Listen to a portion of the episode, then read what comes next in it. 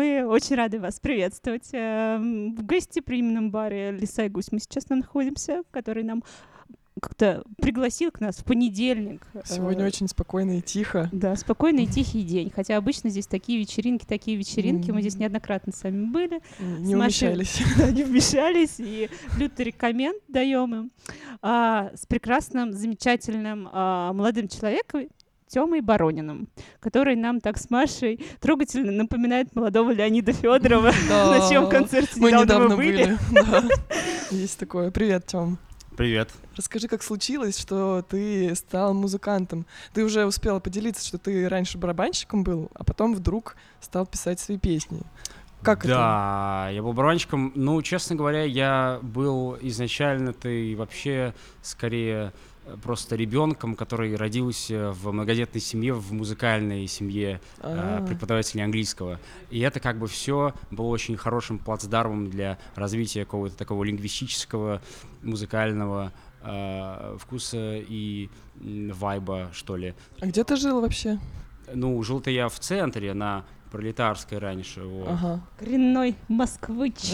Да, да, да. Мы, значит, я и старший брат, мы, получается, самые такие, ну, музыкальные вышли, потому что мы прям пошли, мы прям именно продвигались по этой стезе. И я стал играть в разных, э, разных группах и в школе, и потом, и я играл сначала, сначала учился играть на гитаре, там э, ничего особо так э, очень э, с горем пополам э, получалось, но все-таки пытался. Потом, значит, я сел за ударной, и прямо это было вообще в супер вау. Я, мы купили бар- бар- барабанную установку Омега, Прямо она стояла в гостиной у нас, я э, шумел, гремел, и сосед снизу, он был, кстати, полицейским. Он- Это была очень плохая компания моих вы уживались вообще? Как там пригласил ради просто интереса моего папу э, просто к себе. А вы можете просто спуститься? И папа спустился, и он как бы, он мне потом рассказывал, что я там стучал под э, группу Carpenters, значит, а папа просто смотрел, и просто на потолке люстра ходила у этого соседа. И это было, конечно, не очень хорошо. А Вот. Если открывать окна в нашей гостиной, то в целом барабанную установку было слышно от метро Пролетарской. Чего только мы не перепробовали со старшим братом Ильей, мы создавали всякие бенды, но ничего не как-то долго именно не не растягивалось, какие-то внутренние перепалки, мы что-то ссорились, иногда мы вообще переставали общаться, а потом опять начинали общаться. После нескольких таких а, проб я понял, что я могу писать песни на английском, а потом я понял, что я могу писать песни на русском, и вот я тут. Вот. Собственно говоря, Привет. привет. Еще раз. Это так коротко, да. Короткий путь с пролетарской.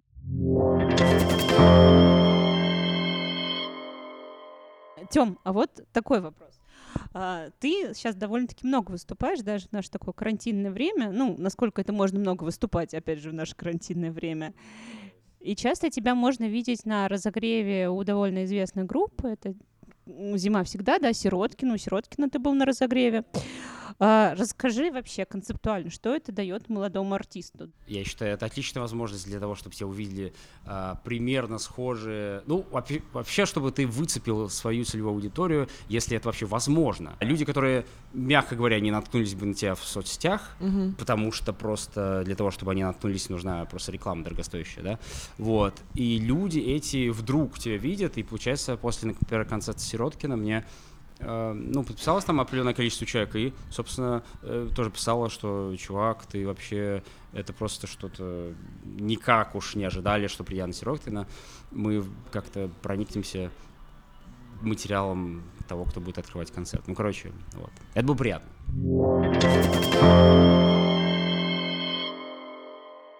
Слушай, а вот э, ты в одном из постов у себя писал, что ты бы вообще нафиг удалился из всех сетей. э, да, Такой, да, такая возможность была. Душещипательный просто пост, кстати, написанный вообще не по канонам всяких соцсетей, такой огромный, но очень интересный. Вот, и... Но все равно, как, ну, ты написал, что это нужно для того, чтобы о тебе кто-то узнавал, кроме там твоих близких, о твоем творчестве. И в итоге ты придумал какой-то выход э, для себя, как ты смиришься сам с собой и вот с этим? А, да, да, сейчас все намного лучше. Тогда я бы сказал, что у меня просто было немножко нестабильно еще, ну, такое психическое состояние. В общем, все было просто сикость, накость, как назло, и есть еще соцсети вот эти, надо что-то... А когда застойное время, ты же ну, надо вообще-то понимать, контент, то есть надо понимать, что постить. Mm-hmm. Мне не хочется постить просто ради того, чтобы постить. Mm-hmm. И я потом просто по-другому на это посмотрел, и я понял, что у меня просто дофига идей а, про то, на самом деле, что можно постить, даже в застойные времена. Вот. Mm-hmm. Но это я понял только недавно. А, поэтому, ну, зато все, зато все нормально. А что можно постить? Ну вот я понял, что на самом секретиков деле... нам. Секретиков. Да я понял, что просто люди это знают обо мне не очень много. Я знаю себе много, Да. и мне кажется, так а я и так все знаю. А чё я-то? Тут, ну, подписчики вообще-то, которые, которым интересна, на самом деле, даже какая-то самая маломальская деталь. То, что я, например, не хожу на какую-то работу, типа, к 10 утра, там, условно говоря. Вот. Они такие, эх, бамонт, голубая кровь. Ну, нет. А ты говоришь, что ты, если не секрет, чем ты занимаешься, если не работаешь на обычной работе, или тебя получается зарабатывать музыкой? Не получается вообще, не, музыка не- нет, пока что нет, к сожалению, не получается. Но я к этому э, стремлюсь. Шесть лет назад э, меня пригласили э, знакомые в... Есть такой иммерсивный театр «Морфеус». Я там играю э, актером, собственно говоря. Вот, О, я ух ты. играю в сюжетах там. Там у нас несколько сюжетов и разные роли, иногда ведущим. Там такая штука в том, что это театр с закрытыми глазами. Максимум 6 зрителей, Мгм. у них закрывают глаза, и ведущий им, значит, описывает, что там происходит. Вот, вы там в джунглях, там рядом пролетает птица. Это все на самом деле интересно, и поэтому я оттуда еще не уволился, потому что мне не надоедает. Мгм. Я умудрился там уже 6 лет поработать. Вот. Класс, Мгм. класс. А кем ты работаешь? Я работаю пролетающей птицей. А? Круто. Мне нравится.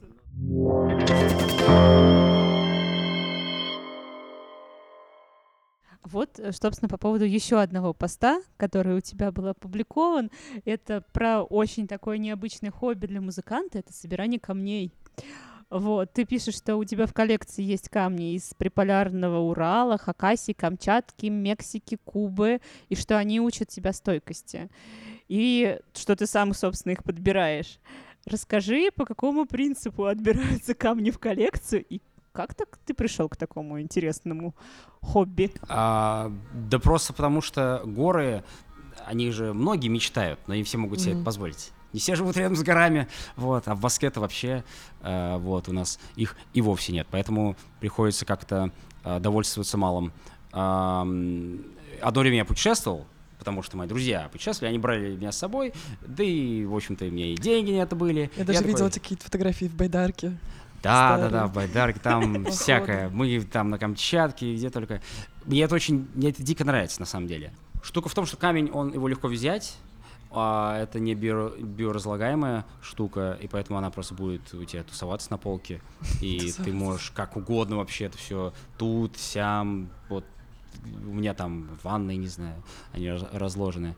А, Короче, просто красивые камни подбирал, просто прикольные. Некоторые прям булыжники, а, из-за чего, из-за чего мой рюкзак становился. Мне говорили, Тем, ты, ты, ты что делаешь? Ты что, у тебя у- и та- там тушенка у тебя 40 килограмм. Какие камни там? Куда вот вообще? Но почему-то мне вот это, вот- эти, это как будто нечто совершенное, как будто бы вообще неубиваемое. И, наверное, просто мне этого не хватало и вообще в себе. И я вот э, тем самым, что я их собрал, я хотел прибавить себе чуть стойкости, Мгм. вот, и цельности. Красивая история очень. Как-то так.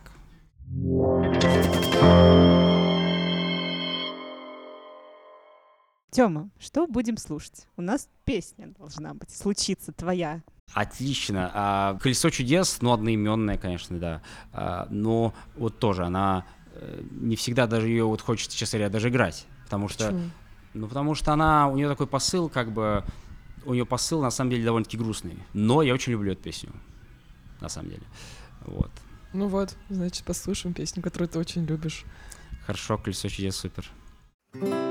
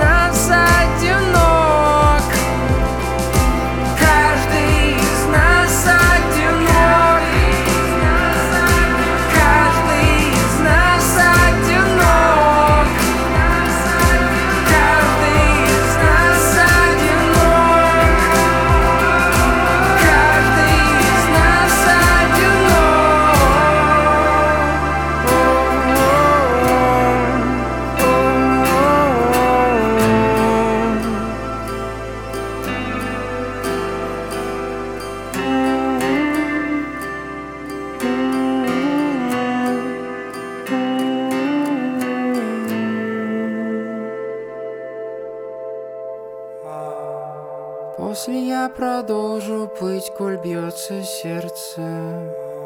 Солнце будет греть меня, а песню петься. После я продолжу плыть, коль бьется сердце. Солнце будет греть меня, а песню петься. Каждый из нас одинок. Каждый из нас одинок. Каждый из нас одинок.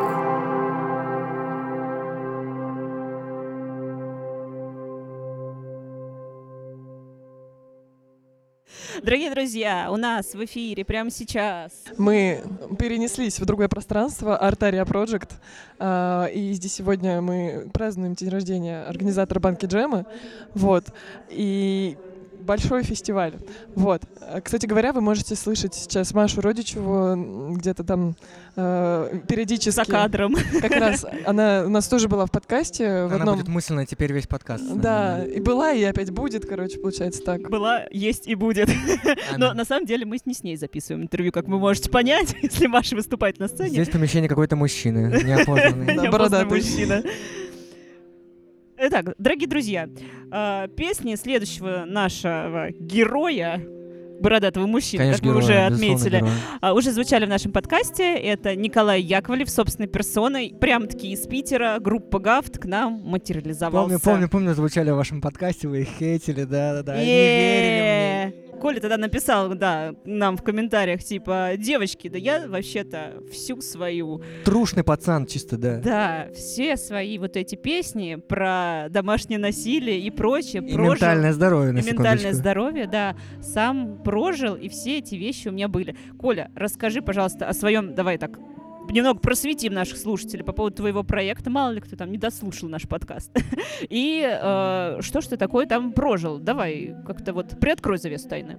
Слушай, ну классно написали в одной рецензии о последнем альбоме, что группа Гафт э, как бы это переживание человека, вот я пережил это, а потом вместе с людьми проживаю, чтобы мы вместе вышли из каких-то травм, чтобы мы вместе на дно опустились и такие типа «О!» и нам всем полегчало. Короче, такой эмпатичный проект. По музыке это инди-электроника, ну, мне кажется, это очень модно и классно. А как же ты, ты как, как ты мог пережить домашнее насилие над женщиной? Вот А. К сожалению, я тебе расскажу. Это все Да. произошло в моем очень близком кругу, и от этого всегда очень страшно, потому что пока это не происходит рядом с тобой, думаешь, что этого нет, что это пишут об этом на ленте или где-нибудь еще, или все эти статьи про то, что женщине отрубили руки, что это все выдуманно, что так не бывает. А потом а, рядом с тобой э, человеку, которому ты любишь, э, его возлюбленный э, пытается затолкать в рот носок так, что язык чуть не вырывается, она кричит, и она идет в травму, ей говорят, что типа, что, ну, вообще-то э, подавайте в суд. Она говорит, нет, я не буду подавать, это мой любимый человек, как так можно? И, как естественно, в цикле насилия это все время повторяется, и, ну, это на самом деле очень э, больная для меня история. Я очень любил этого человека. И э, вот так это меня коснулось. Ну, я не знаю, что здесь сказать. Это коснулось самого близкого мне человека, человека, которого я любил, э, с другим человеком. И я постарался, чтобы женщины не строили себе и, и мужчины, чтобы никто не строил себе романтических себе иллюзий нахрен о том, что, ну, это пройдет, это закончится, вот он изменится сейчас, через час, через год, вот у нас будут дети, он потом точно изменится. Пережив это, пройдя через это, я и написал эту песню, что типа, что, господи, типа, я не смог помочь жизни, может быть, я хотя бы кому-нибудь смогу помочь песней, как бы. То есть Другому. я проиграл как человек, грубо Мгм, говоря. Ну, может быть, хотя бы песня как бы сможет. Ведь песня это как бы, когда ты все свое человеческое поднимаешь на самый высокий уровень, и это шанс что-то изменить, мне кажется.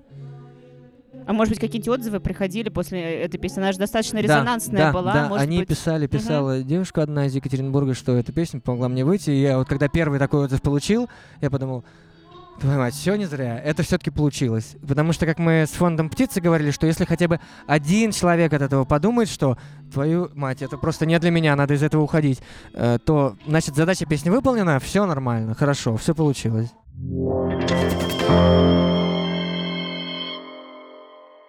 А, Коль, смотри, такой у меня вопрос. Вообще, твоя деятельность часто связана со всякими благотворительными фондами, да? Вы часто собираете какие-то средства куда-то, чего-то в помощь э, на благие цели.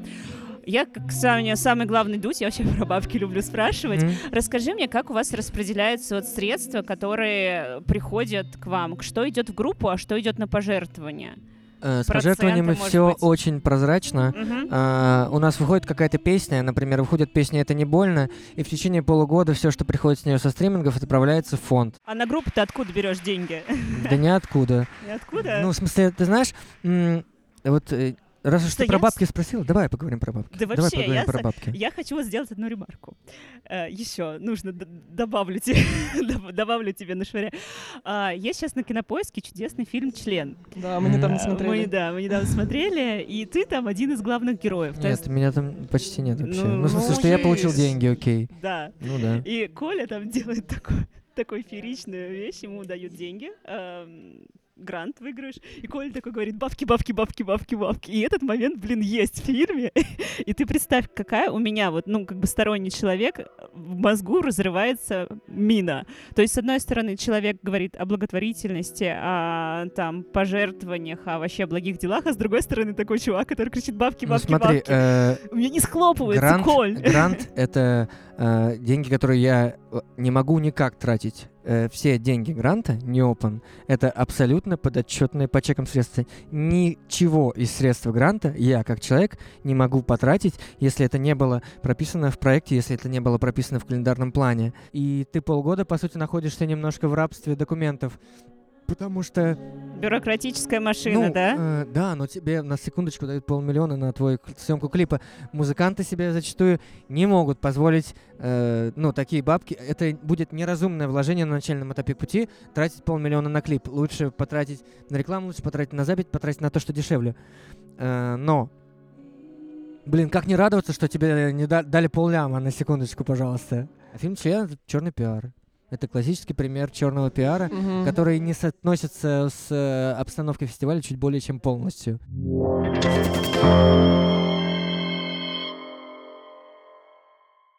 Слушай, а вот еще очень часто про твою музыку говорят, и ты сам говоришь, что она очень искренняя. Вот. Но, честно, я как-то говорила в нашем подкасте, что э, я заметила, что тр- ну, искренность это уже стало трендом, модой. Ну, типа, вот особенно последний Это год. очень трагично, да. Все, все, у всех в пресс-релизах написано искренне, да. И не считаешь ли ты, что периодически это как становится какой-то фальшивой искренностью? Где вот грань вообще вот Я это? считаю, что это супер боль, то, что ты не просто должен петь свои песни, не просто должен быть несчастным автором, ты постоянно должен себя запаковывать, постоянно себя должен запаковывать, Мгм. запаковывать, продавать, запаковывать, Мгм. продавать. Но понимаешь, а почему же он тренд? А потому что это здорово, потому что, блин, искренность это круто. Поэтому это и тренд. Ну, если бы это было не круто, это бы не было трендом. И да, ты знаешь, на самом деле я стал писать в пресс-релизе про искренность после того, как я увидел э, нафиг пачку групп, подписанных «Новая искренность», и я послушал чуть Да. и я чуть не блеванул просто. Простите, пожалуйста. Маша Рочи И там я икает, подумал, что наверное. это самое нахрен надо строить свою искренность. Типа, что я решил, господи, ну раз они запаковывают, типа, вот если эти люди, значит, я пойду запакую, и то, что настоящее у меня есть, если люди это понимают, если люди существуют так, хорошо, я буду играть в эту игру. Это все игра. Стриминги — это игра. Группа — это игра. Мы играем в игру. Ну, вот так. Какой-то метам- метамодернистский мир. Ну а что ты хочешь? Спросил, Мета- получаю мета- про мета- искренность. Чисто за искренность ребятам просили.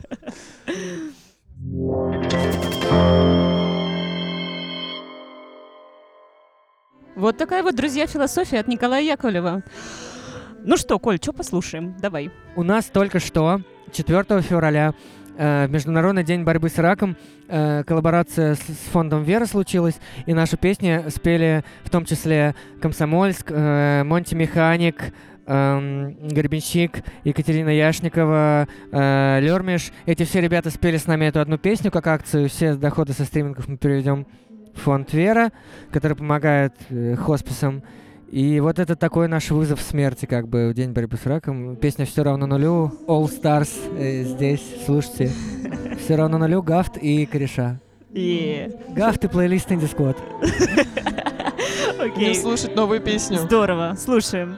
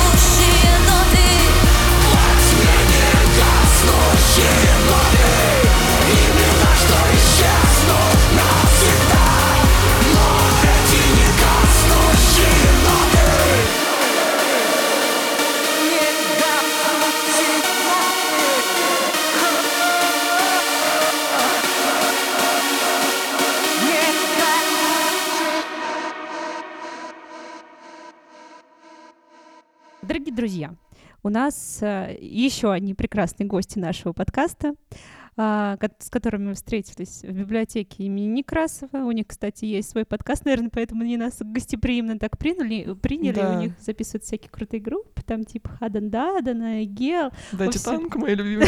Да-да-да. В общем, мы, если что, тоже люто рекомендуем к прослушиванию. Называется подкаст «Русский альбом». Да, группа, которая пришла к нам сегодня в подкаст, а, называется Конусмах. Это Миша и Лиза. Привет, ребята. Привет. Это половинка группы. Ну да, половинка группы, на самом деле. У них есть еще а, контрабас и четвертый Ударные. ударный. Во, да. Ну, если быть точным, контрабасист и ударник. Ну да, в смысле люди. Лиза, получается, вокалистка, Миша, получается, гитарист. Вот. И аранжировщик даже. Ко- Нет, так. композитор. Композитор, да. Композитор и Композитор. автор текстов. У нас, э, Э, Ну да, это так, Автор э, текстов Это Лиза. тоже правда. Да-да-да, я автор Да. текстов. А, ну Лиза вот. автор текстов. Все Будет, верно. значит, все правильно говорить. В принципе, вы ну, позиционируете, как мы поняли, там, свою музыку как тяжелая акустика. И насколько мы знаем, что ваша группа Конус Маха образовалась э, на платформе группы Мама, можно сказать, да? На останках. На Звучит, конечно, жестко. Вот. Но это мы.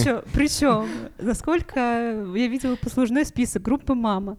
Это, между прочим, фестиваль Дикая мята. Дорогие наши слушатели, ребята выступали еще в Европе, запустили несколько саундтреков и э, имели некую свою уже состоявшуюся фан-базу. Это как так вы решили настолько серьезно произвести ребрендинг? И зачем? А Дело в том, что почему я назвал группу «Мама», ну, предложил это название, потому что это- я искал такое слово прям, а, которое было бы, ну, не пафосное, а какое-то такое эпичное, и в то же время, ну, короче, самое прям многозначное, а, самое, самое-самое слово, вот. Ну и зачем далеко ходить? Первое слово, которое люди говорят, это «мама». Мгм. А потом э, в процессе нашей э, деятельности выяснилось то, что есть еще минимум пять групп с таким названием. Нужно было какое-то название, которое будет уникальным. То есть, если там группа конус махов бить, то уже ничего не найдешь, кроме нас и, ну, может быть, какой-то группа ученых, которая э, чем-то акустическим занималась или связанным со скоростью распространения волн в среде. А почему вот э, вы сказали, что на останках именно? У вас что еще поменялось? От группы «Мама» остались только наши с Мишей лица и тела. Э, Полностью поменялся репертуар. Если «Мама» это была такая более какая-то инди, то сейчас мы звучим жестче, э, увереннее и, ну, вообще иначе, мне кажется. Много у ребят прекрасных интервью о их там пяти контрабасистах, которые сменились. Мне кажется, жен многие столько не меняют, сколько они сменили контрабасистов. Вот. А этих людей чем удалось привязать? Музыкой? Может быть. Да мы сами удивлены. Мне кажется, все понемногу. Там и чувство юмора, и а, ну, я имею в виду общее какое-то чувство юмора. Мы любим а, сортирные шутки. Своя атмосфера.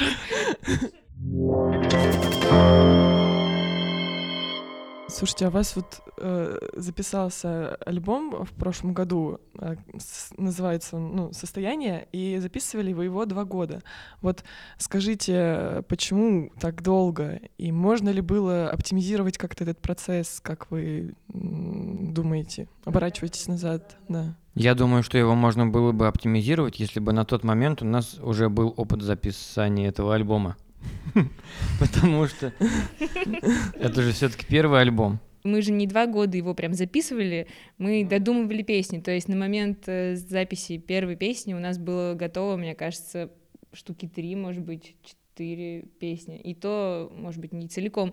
И мы как бы в процессе доаранжировывали, я там слова придумывала, и это все как бы э, в эти два года входит. А нужно просто больше думать перед тем, как записываться. Подбирать есть, микрофоны да. хотя бы для вокала. Хороший лайфхак — это делать э, демки. Ну, я, э, в нашем случае просто это немножечко сложнее, чем, может быть, э, группы с другим сетом, но в нашем случае, значит, сделать демку самим. Это вот прям э, выбрать какой-то день, э, где мы там на репетиционной базе нашей, и поставить как-то вот микрофоны самим, там, чтобы записать всех Ну, короче, нормально. поканально записать, Да, типа как на студии, ну, чтобы потом можно было какое-то сведение простейшее сделать. Но это нормально, демозапись так делают очень. Ну да, я думаю, мно- Просто многие это музыканты прочищает немного аранжировку, становится понятно, что там не так, что надо переделать.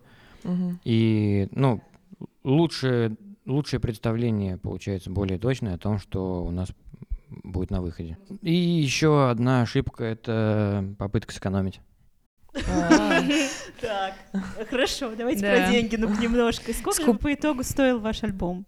Ну, 200 тысяч, я думаю, точно. Ну, вот еще, кстати, важно, чтобы все-таки человек, который, ну, желательно и записывал, и сводил, был как-то вам близок эм, по, по духу, и вообще в целом, ну, желательно, чтобы у него еще был опыт работы с такой музыкой, потому что у нас, ну, вот сейчас есть звукоинженер, с которым мы, в принципе, работаем практически всегда, вот Илья Марвел из студии DTH, и он как-то очень э, проникся э, нашим звучанием, и у него вообще есть очень большой опыт работы там с разными инструментами.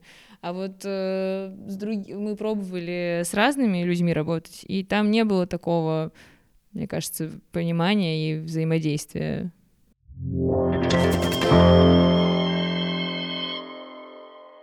Лиза, у меня к тебе вопрос. А, Вот много сейчас говорили про звук, звукозапись, а у тебя меж тем очень редкий музыкальный инструмент сантура, да? Такой сантур, не сантура. Сантур. Сантур. Да-да-да. Вот, я так и знала, что ошибусь.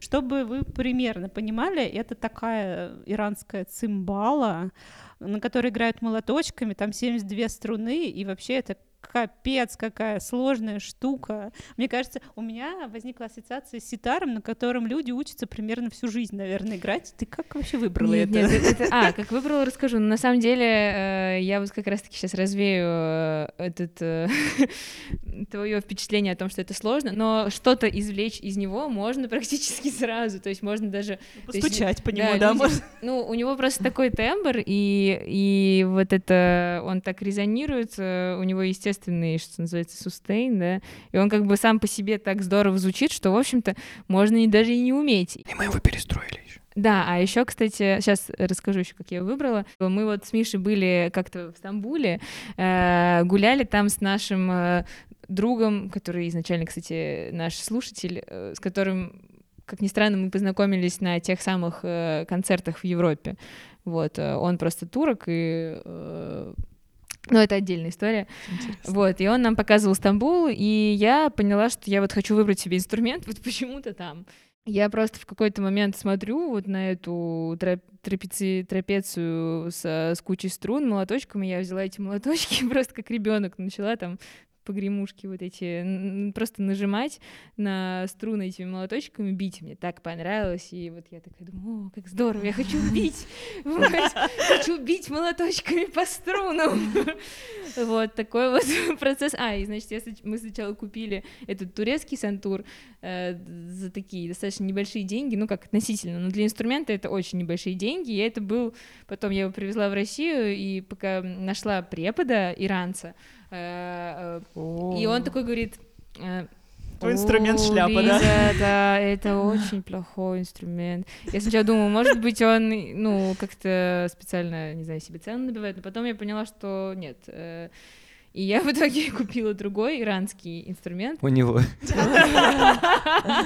Mission complete. Шутка, он хороший препод. плохой- Плохой инструмент. Мой хороший, бери. Ну, было все примерно так, но на самом деле я, ну, то есть там разница была очень большая.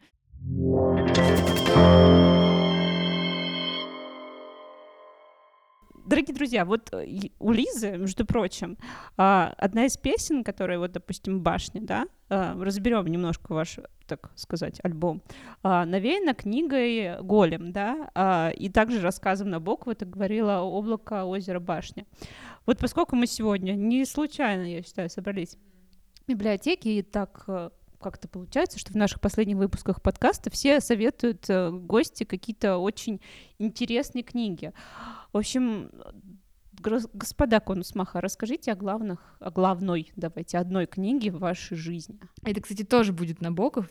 Мгм. э, книга Дар. Вот, но там описывается вот это состояние, да, когда э, тебя начинает бомбить, э, просто в голову поступают какие-то, короче, э, обрывки слов, э, там образов, и это так здоровски описано, что я это прочитала, и, ну, вот это ощущение, что это вот, да, это про, про меня кто-то залез в черепную коробку и, короче, это все описал, и я, конечно, обалдела. Я советую ее прежде всего людям, которые пишут, ну, и сочиняют вот тексты, Мгм. песни, стихи, вот, Мгм. это, мне кажется, очень...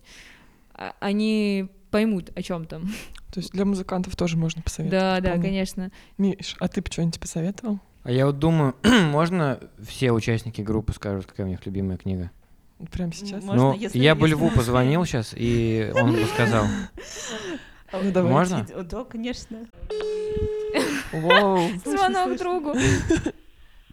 Алло, Лев, привет. Ты в прямом эфире. Ну ты в, в кривом зеркале. Ладно, Лев, а какая у тебя любимая книга? Что бы ты мог сказать? Ну, если одну выбирать. Ну, мне очень нравится цикл от Булгакова, где он про такой полумемуарный, про врача, где он работает в метод, не помню, как называется. Записки юного врача, по-моему, это называется. Да, это то, что я хотел назвать, но теперь не назову. Это был один из вариантов. Ну вот, собственно, к тому, что мы сходимся во многом все. Да- даже в книгах. А надо назвать свою любимую книгу или которая на меня больше всего повлияла? Давай больше всего, которая повлияла. Это «Хоббит» или «Туда и обратно». Ой, а почему? Это первая книга, которую я... Мне было пять лет, первая книга, которую я прочитал не, не вслух, а про себя.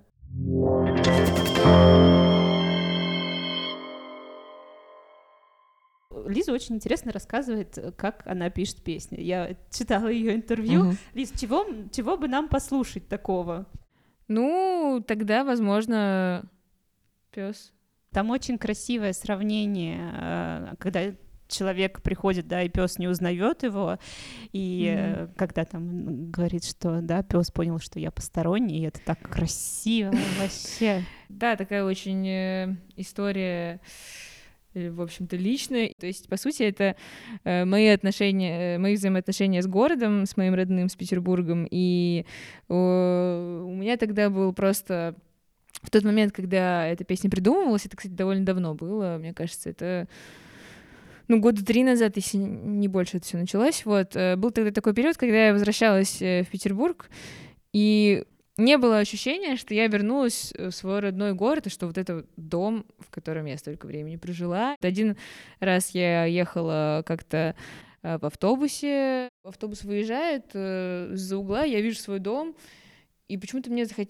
не захотелось выйти на этой остановке, и было такое ощущение какого-то не знаю, вот сравнить, наверное, можно только с тем, как, э, короче, как в фильмах изображается выход из тела души, которая такая, типа, выходит, смотрит на свое тело так, ну, это уже какой-то другой, э, не связанный с ней элемент, я также на свой дом посмотрела и поехала дальше просто.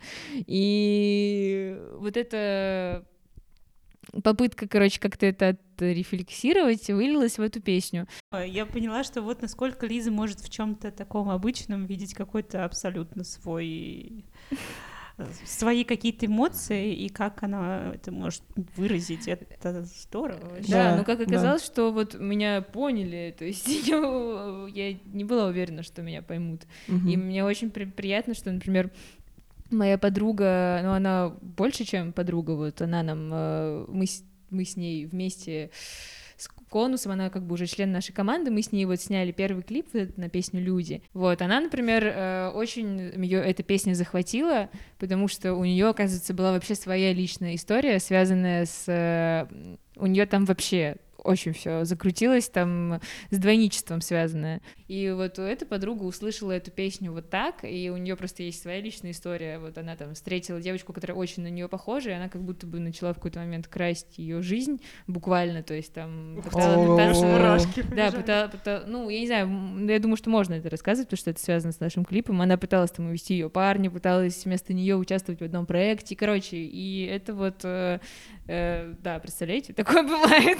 И ее эта история до сих пор как-то вот под впечатлением она от того, что произошло с ней, потому что это все похоже на какой-то сон, Мгм. кошмар. Вот.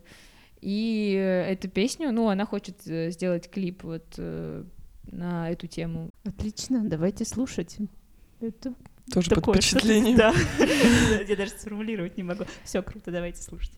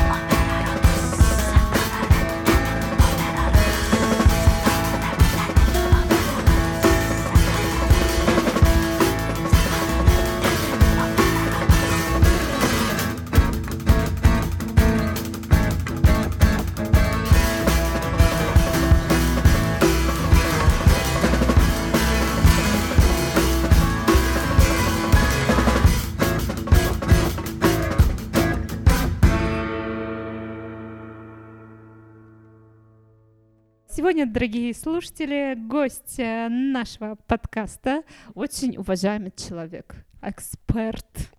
Э, Это Ярослав Брусенцев, как мы только что узнали, э, правильное ударение фамилии Ярослава из Мувиварни. Мувиварни — это такой видеопродакшн, который снимает рекламные ролики, а самое главное, то, что, собственно, мы будем обсуждать, это съемки клипов для артистов.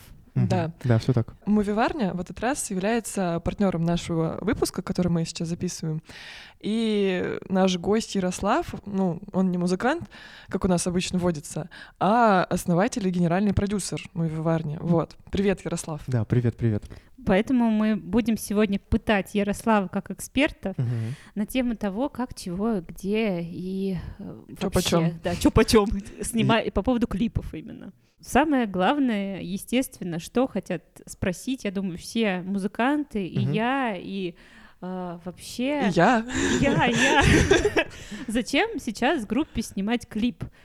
Если раньше мне было это понятно, потому что, да, был телек, все смотрели телек, и это был один из самых главных способов э, группе стать известной на большую федеральную аудиторию, да, там за э, показаться на федеральном канале. А вот сейчас зачем? По сути, на самом деле, клипы, они формируют визуальный стиль артиста так или иначе. То есть здорово, когда у тебя есть обложка, когда есть там, не знаю, группа ВКонтакте, там какой-то промо-материал от лейбла, но это все, скажем так, замороженные картинки, они достаточно, ну, статичные, да? Мгм. А, соответственно, клип — это все-таки более динамично. Если артист сам появляется в клипе, то зрителю, ну, он понимает, как выглядит артист и может его запомнить визуально. Из-за того, что мы, в общем, 80% информации так или иначе через глаза же получаем, и когда мы видим артиста, то есть, ну, взаимосвязь быстрее выстраивается, потому что музыка — это тоже важно, ты ее слушаешь, но это какое-то такое настроение твоего воображения. А когда ты можешь визуальный и аудиальный образ сложить вместе, просто происходит взрыв эмоций. Получается, клип — это э, визуальная картинка, более Мгм. мощная. А, ну, куда она нужна? Вот для чего? Ну, именно вот какая ее цель? Я не знаю, как это сказать более точно. Ну, смотри, в основном сейчас, поскольку клипы все равно все на Ютубе выходят, так или иначе, да, Мгм. а, это, ну, не знаю, как, как у других остальных, но, допустим, у меня с Ютубом такая, что история, что там идет взаимосвязь аудитории и зрителя. То есть, поскольку там есть комментарии, их пока не заблокировали, благо дело, дизлайки тоже отключили. Вот, и комментарии все еще остались. И можно получить фидбэк. И плюс, я вам рассказывал уже эту историю о том, что иногда YouTube ну, рекомендует видео так или иначе, как бы вы там не хейтили сейчас, из-за того, что алгоритмы у него постоянно меняются, если как бы, ну, совсем дичь не творить и там оптимизировать видео, то есть там теги выставлять правильные, там описание, э, то YouTube будет подкидывать новым зрителям, опять же, клипы, и вы сможете его смотреть. Получается, это, это еще одно, о- один канал продвижения для Мгм. Да, Да, дополнительное место. Да, типа. вот, когда у тебя есть клип, и типа ты, ну, там, не то, что вложился, а хотя бы сделал его стильным, к примеру, что достаточно несложно сделать при подготовке, то, соответственно, уже вес создается дополнительный.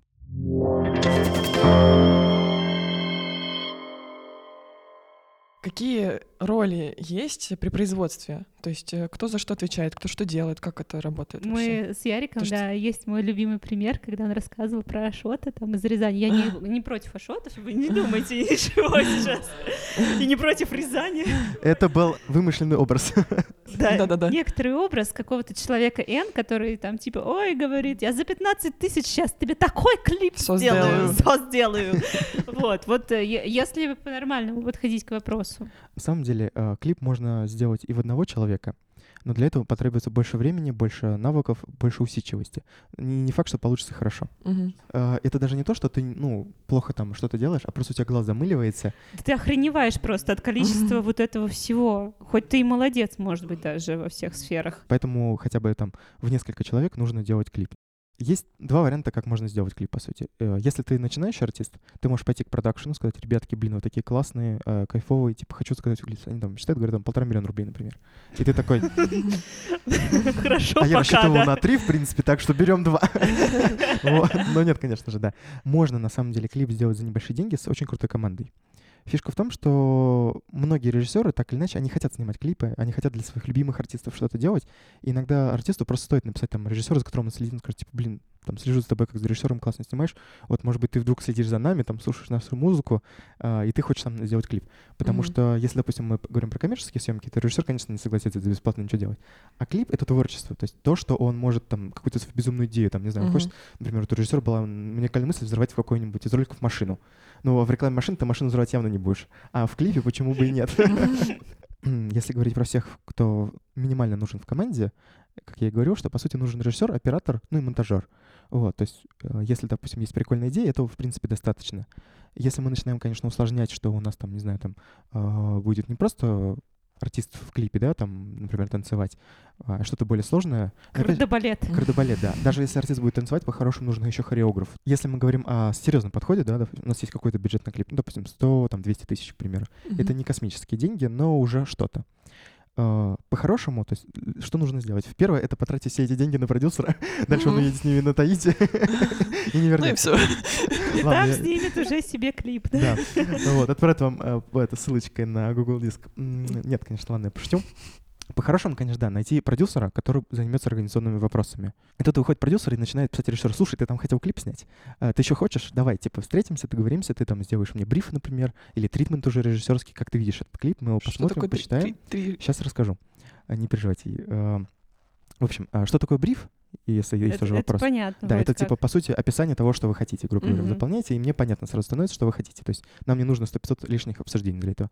А тритмент — это, по сути, презентация режиссера, которую он ну, то есть предлагает свое видение проекта, то есть какие образы, в каких локациях, какой визуальный стиль, там, какой цвет будет использоваться. Там самое сложное дальше становится это с локациями.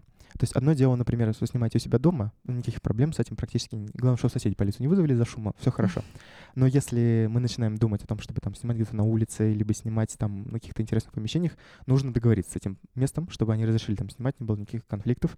Благо, есть такие потрясающие люди, как location скаутеры и location менеджеры, которые закрывают этот вопрос. Вы обращаетесь к ним, платите денежки, и они закрывают вообще, в принципе, все вопросы с локациями. Так, вот, значит, еще один человек какой-то, лока- некоторый location менеджер. Да, но он не совсем как бы в штате клипа находится. Ну, понятно, вот, но- а, Со стороны. Теоретически можно и самим, да, вот это все. Да, можно. Ну, мы нашли локацию, все отлично, мы договорились. Мы пришли в локацию, посмотрели, вот, допустим, как здесь. Э, Ну, блин, хотелось, конечно, дикий рейв устроить, вот, э, типа вечеринку снимаем, а тут что-то какие-то культурные карты висят, э, непонятно. Э, как бы Компьютеры компьютеры, стоят. столы, да, что делать? Соответственно, мы понимаем, что нам нужно нанимать художника-постановщика. Это человек, который будет декорировать, еще художника-декоратора желательно. Вот. Эти ребята найдут вам э, реквизит, а, переоборудуют локацию, наймут там ну, группу рабочих, например, в помощь к себе. Вот. Соответственно, вы уже придете такие, ни хрена себе, да тут уже подвал для рейвов самый настоящий, а не какой-то класс.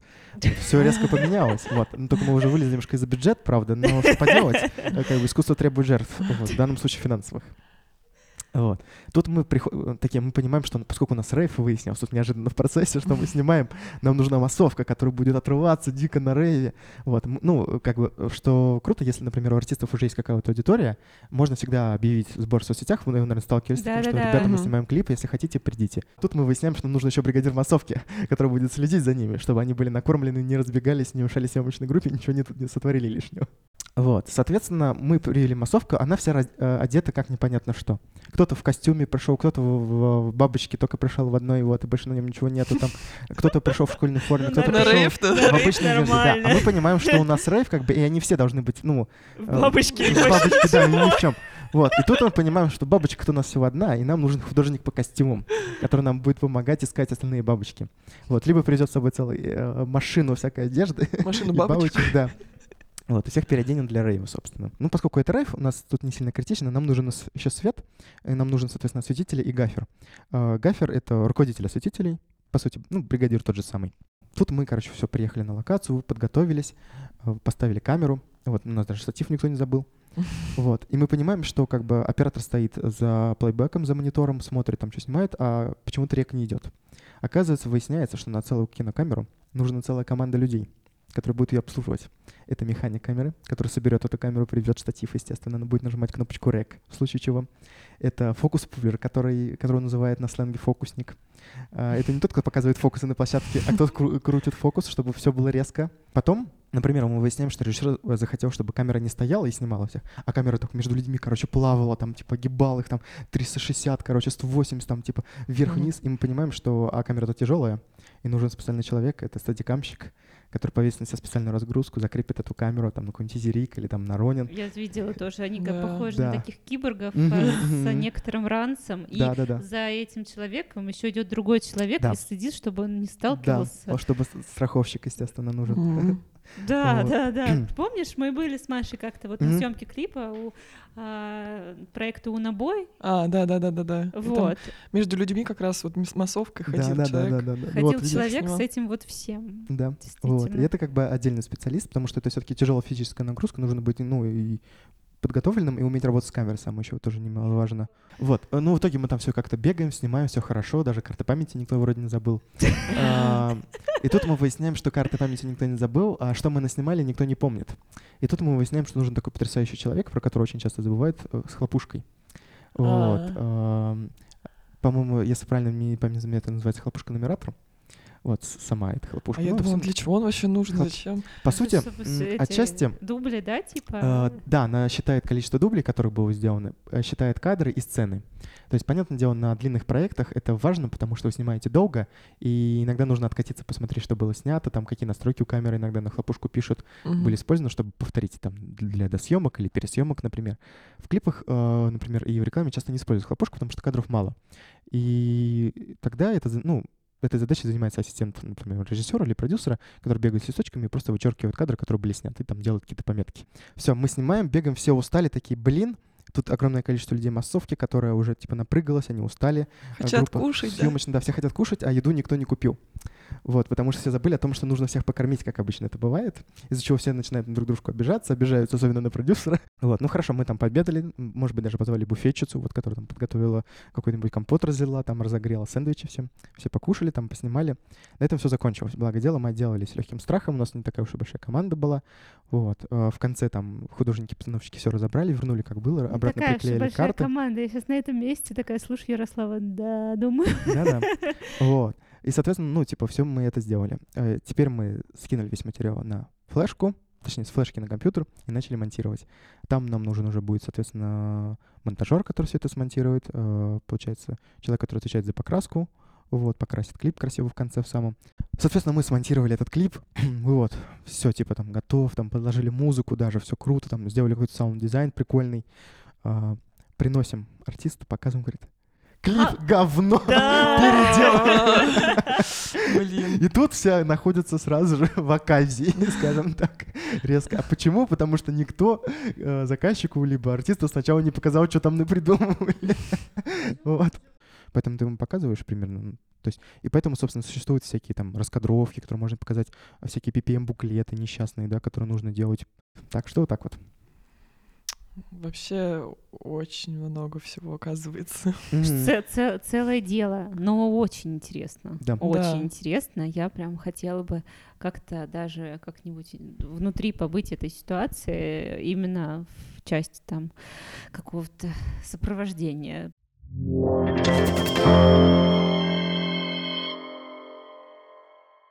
Ты очень много всего крутого рассказал. Ну, а в принципе, мне сейчас э, хочется сказать нашим слушателям, музыкантам, как, в принципе, к вам обратиться можно вообще.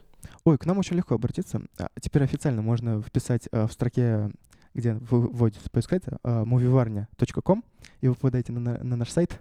Мгм. Вот, и можно либо зайти в контакты, вот найти там мои контакты, например, либо там наш- на, на наши соцсети, там на YouTube, на Instagram, вот, э, либо же, если у вас есть э, желание и уже какой-то бюджет, ну, может быть, даже не обязательно бюджет, можно заполнить бриф, вот, в разделе клипов, вот, Мгм. и, собственно, я с вами свяжусь. Дорогие друзья, кроме прочего, хотелось бы сказать, что у нас а, с Ярославом вышел прямой эфир, э, где мы анализируем всякие разные интересные клипы. Обязательно посмотрите. Мне кажется, что это очень интересно. И давайте а, на закусочку, так сказать, включим какой-нибудь трек из тех ребят, которые у нас там в клипах были. Мгм. Ура, послушаем. Спасибо, Спасибо. большое, нам было очень интересно. Да, Всем пока. пока. Пока.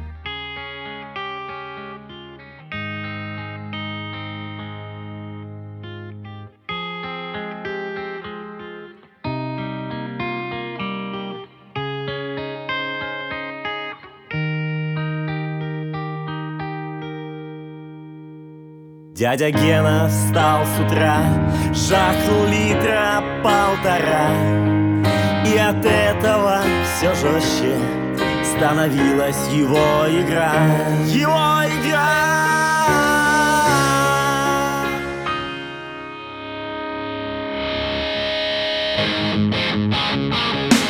Fly away, fly away, закричал он в микрофон.